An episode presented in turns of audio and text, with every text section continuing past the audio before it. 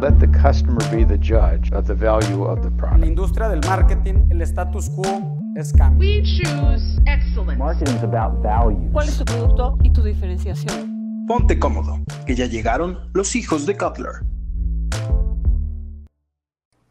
Hola, todas y todos, bienvenidos a otro episodio más de Hijos de Kotler. El día de hoy vamos a hablar sobre un tema súper interesante, me encanta hablar de ese tema, que es el greenwashing. ¿Y qué es el greenwashing? Bueno, muchas compañías han recurrido a este greenwashing de manera intencional o no intencional, y es que consiste básicamente en hacer creer a las personas que la empresa o la marca están haciendo más para proteger el medio ambiente de lo que realmente hace. Y bueno, existen nueve tipos de greenwashing que las compañías pueden implementar de manera consciente o inconsciente. Rose, ¿por qué no nos platicas de la primera? Muy bien, Villa. La primera del greenwashing es verde por asociación y básicamente se refiere a cuando las compañías utilizan términos, imágenes o colores para que los consumidores asocien sus productos con atributos medioambientales positivos.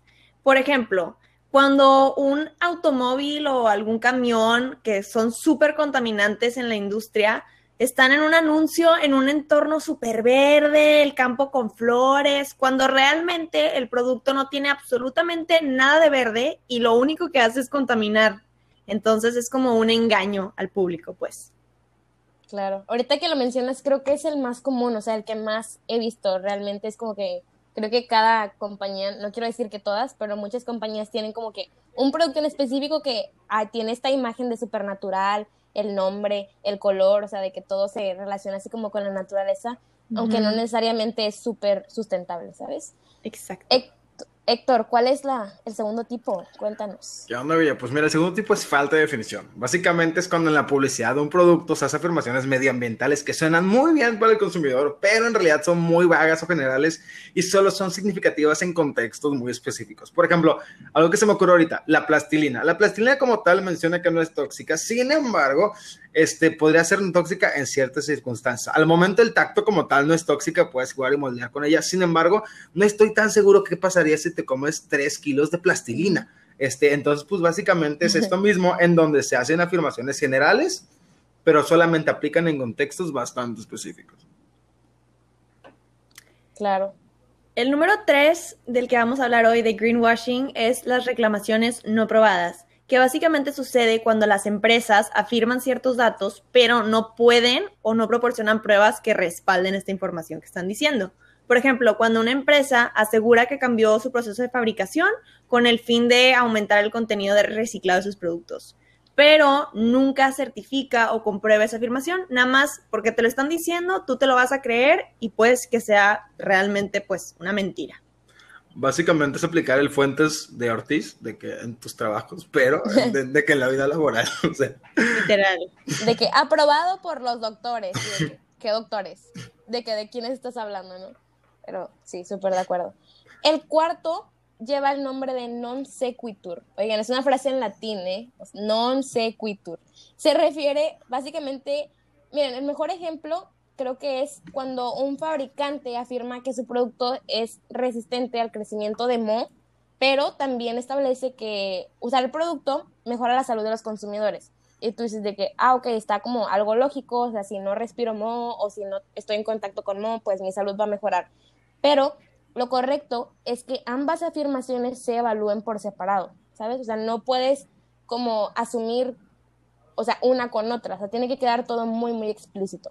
ok, perfecto. Pues básicamente no puedes comprar plátano con tractor, ¿sabes? O sea, se tiene que checar, ok, ok, creo que entendimos. Este, sin embargo, este, la siguiente, la número 5 es de red herring. Básicamente sucede cuando una empresa elige resaltar que un aspecto fácilmente comprensible del perfil ambiental de un producto, mientras ignora otros impactos significativos, ya sea por ignorancia o realmente por desviar la atención. ¿Esto sí- qué significa? Imaginemos que realmente, no sé, eh, al producir un celular, te venden, te lo venden con una caja que es biodegradable. Sin embargo, toda la producción de celular como tal es súper mala para el medio ambiente, utilizan carbón y también este, meten otras cosas horribles para matar al ambiente. Como tal, ahí lo que estarían realizando es, sí, nos estamos enfocando en esta parte que es buena, sin embargo, todo lo demás en su conjunto, pues es malo para el medio ambiente. En la otra que tenemos como tal es bastante parecida, sin embargo, este, no es completamente igual. Básicamente se llama la del cebo y cambio. Esto hace referencia cuando una empresa promueve a gran medida los atributos ambientales de un solo producto mientras el resto de su portafolio de productos carece de los mismos atributos ambientales. Por ejemplo, yo creo que una que podemos checar son las este, marcas de fast fashion. Imaginemos que la marca fast fashion saca como que su línea de que biodegradable, todo súper bien, haciéndola con ropa que se reutiliza. Sin embargo, todos los demás productos que tienen su haber siguen la, este, lo que es del fast fashion. Entonces, como tal, pues nos concentramos en este producto que sigue lo del medio ambiente, pero todo lo demás sigue haciendo lo mismo que, hace el fast fashion como tal. Sí, o sea, es que la intención es buena. Ajá. La intención es buena, pero la verdad, o sea, como que están orientando en vez de atacar el problema que ya tienen del fast fashion, pues se van mejor por, vamos a la parte más sencillita, les decimos que con la ropa extra que están trayendo vamos a hacerlo biodegradable o vamos a hacer la ropa mejor o lo que sea para el medio ambiente, pero el miedo ambiente, el medio ambiente, pero, pero sin resolver el problema grande que es aquí el fast fashion, ¿no?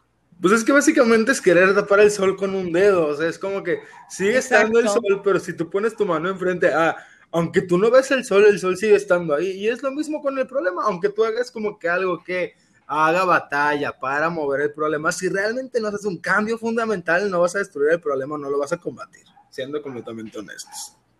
Súper de acuerdo. Como decía, la intención es buena, pero tal vez no es suficiente. Entonces, y también me gustó algo que dijiste, que en el número 6, que era como para desviar la atención o por ignorancia. Y es que muchas empresas lo hacen inconscientemente. Entonces, creo que también es muy importante como darse cuenta e informarse de este tipo de greenwashing, porque inconscientemente podemos caer en esto, ¿no? Entonces, vámonos al número 7, que lleva el nombre o este tipo de greenwashing que se llama reunirse detrás de un estándar más bajo. Sucede cuando un producto obtiene alguna certificación de terceros aparentemente válida, pero el fabricante, o sea, influye en el desarrollo de la norma, ¿no? Entonces, esto lo hace como un poco, pues, menos válida, menos significativa. Digamos que algún automóvil, alguna marca de automóviles, en lugar de unirse a un estándar que ya está impuesto en la industria, dice, ok, ¿por qué no creamos un programa con estándares similares, pero que sean como que lo mínimo, lo más bajito, que sea más conveniente para nosotros. Van a ser mucho más vagos, pero aún así nos vamos como a pegar a esto, ¿no? ¿Sabes a qué me recuerda? ¿Han escuchado esta frase en donde les dicen, si estás, si eres el más listo de la mesa, estás en la mesa equivocada? Pues, bueno, hay una frase que menciona esto y básicamente lo que hacen las personas que, bueno, o las empresas que utilizan este greenwashing es, en vez de irte a otra mesa, es ponerte cómodo en la mesa en donde estás, o sea, es poner un trono, ahí sentarte y estar bien cómodo en la mesa porque sí, o sea, que bajas todos los estándares y es como que, ah. pero bueno, ya ven cómo son las empresas y las cosas. Terrible, terrible situación. Muy bien, el punto número 8 del el tipo de greenwashing es el entusiasta reacio, que es cuando una empresa ejerce presión contra las nuevas medidas medioambientales, alegando que son demasiado costosas, que no pueden ahorita porque no tienen tiempo o no tienen dinero para pagar la, la como certificación de que el producto es bueno con el medio ambiente y así. O sea, básicamente a la empresa no le conviene ser sustentable, ya sea por precio, porque está demasiado caro, porque simplemente daña su imagen o la excusa que sea, y por esa excusa dicen, que no pueden ser sustentables. O sea, se busca una excusa que sea para no ser sustentables. Es básicamente como el cartel de hoy no fui o mañana sí, pero de que en el medio ambiente. Ándale, ándale. Exacto.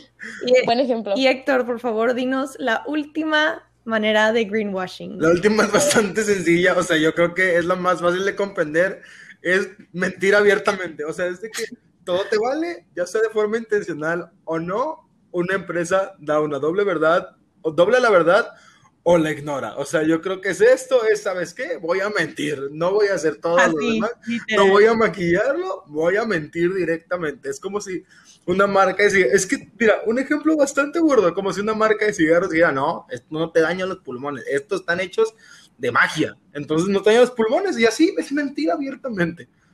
Sí, esa, esa es la más fácil de entender, yo creo que esa es la que bueno, ninguna es así como que súper ética, pero esta es la que no puedes hacer sin querer. O sea, ¿cómo mientes sin querer a un público enorme de que tus cigarros no dañan a los pulmones cuando está científicamente probado que sí, ¿sabes? Entonces, esta es la más sencillita y, pero está, cañona.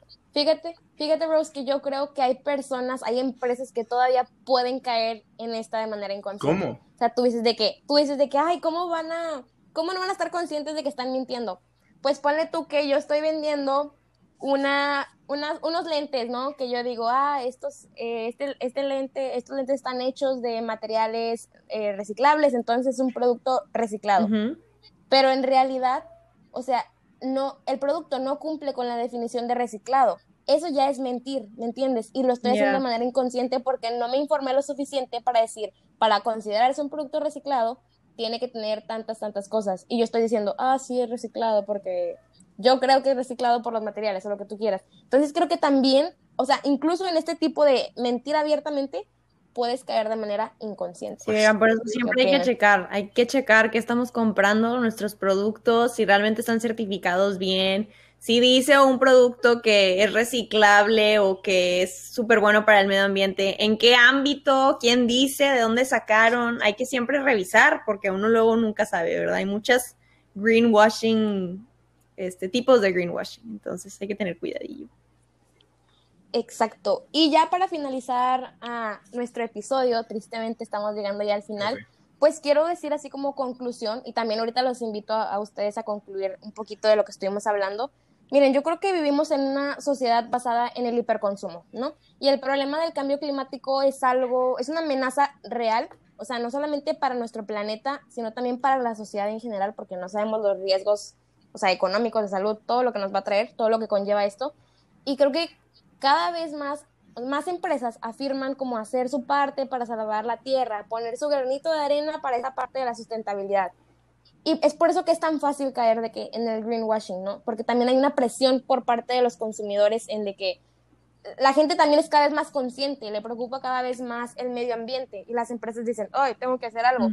Pero la responsabilidad social corporativa no es lo mismo que el greenwashing. O sea, definitivamente no es lo mismo. Cumplir con lo que te pide eh, la ley o con lo que te pide la industria no es un paso a la sustentabilidad. Simplemente estás haciendo lo mínimo. O sea, eso no es responsabilidad social corporativa. Es por eso que es muy importante también nosotros como consumidores saber identificar qué empresas sí tienen su programa de responsabilidad social corporativa o qué acciones de la empresa realmente son socialmente responsables y qué empresas podrían ser un intento de greenwashing. Pues, ¿Alguien más tiene algo que comentar? yo creo que pudiste definirlo perfectamente bien. Realmente no sé si hay ma- nada más que agregar. Yo nada más darle las gracias por este nuevo episodio. Igualmente, Gracias espero que les haya Y gustado. nos vemos. Nos vemos. Nos vemos y no se olviden de seguirnos en redes sociales, arroba hijos de Kotler. Goodbye.